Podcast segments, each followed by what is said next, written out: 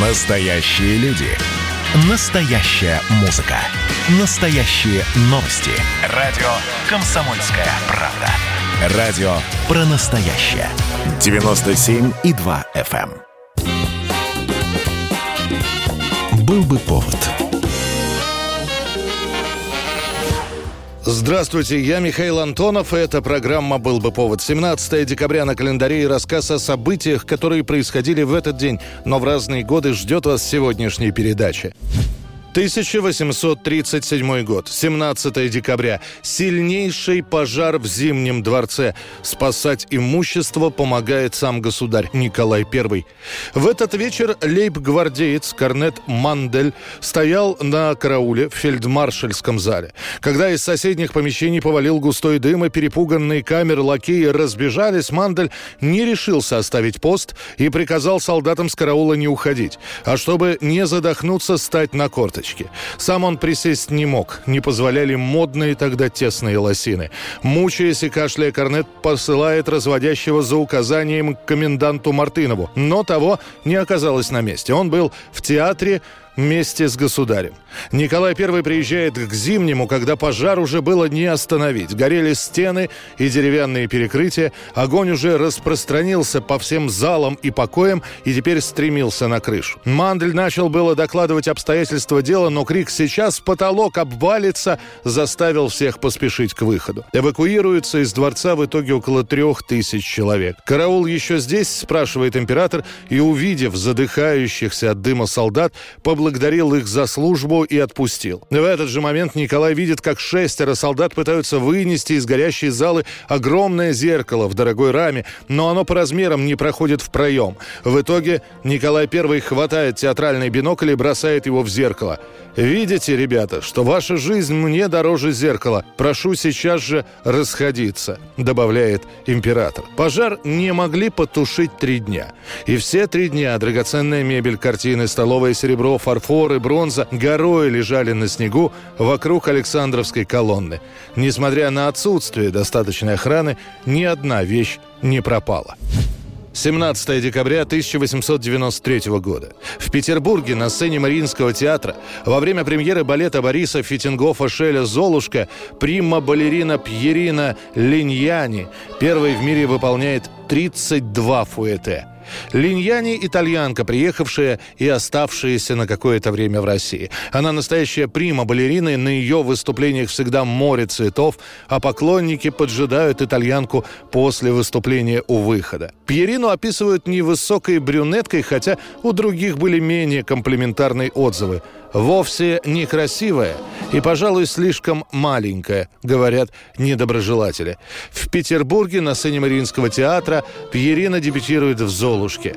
Газеты того времени пишут. Двойные туры на пуантах теперь уже не редкость. Но того, что делает и как делает эта итальянская балерина, мы еще не видели. Госпожа Линьяни, стоя на пуанте, делает три раза по одному туру, затем два тура повторяет это четыре раза. В последнем акте Линьяни положительно превзошла себя, исполнив не больше, не меньше, как 28 фуэте. И все это, не сдвинувшись с места ни на один сантиметр. Тут репортер немного ошибается, потому что было не 28, а 32 фуэте.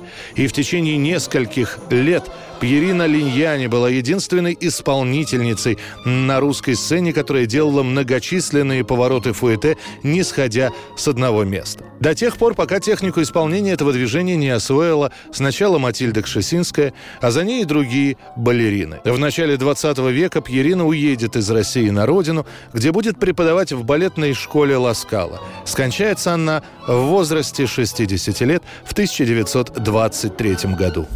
17 декабря 1989 года на телеканале Fox показывают первую серию мультсериала «Симпсоны». А начинается все с того, что обычный художник комиксов Мэтт Гроунинг получает предложение перенести героев своих картинок на пленку. В итоге получается история про типичную американскую семью с мамой-домохозяйкой, ленивым и туповатым главой семьи и тремя их детьми.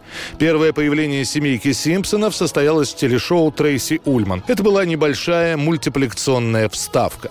Однако вскоре «Симпсоны» получают целую армию как поклонников, так и ненавистников. Домохозяйки засыпают телевидение письмами с жалобами на поведение мультипликационного персонажа Барта Симпсона. Дескать, этот нарисованный подросток отрицательно влияет на их детей. А слабо тебе проехать на скейте до Красти Бургера и назад. Без одежды. После долгих дебатов и споров создатели сериала заключают контракт с компанией Fox.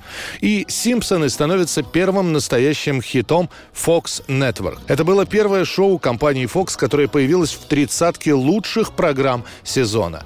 Трейси Ульман подала в суд на продюсеров, так как считала, что сильно поспособствовала популярности мультфильма и заслужила компенсации за это, однако Трейси ничего не добилась. А «Симпсоны» в итоге станут флагманом телеканала Fox и попадут в Книгу рекордов Гиннесса как самый продолжительный мультипликационный сериал. Вот это совсем неплохо. Два с половиной ребенка, жена с прической, как после удара током. Вы все приняты, кроме толстяка. 1973 год, 17 декабря. С рождественскими песнями выступают даже рокеры. На этот раз в хит-параде на самой его вершине группа Slade и их песня «Merry Christmas, Everybody».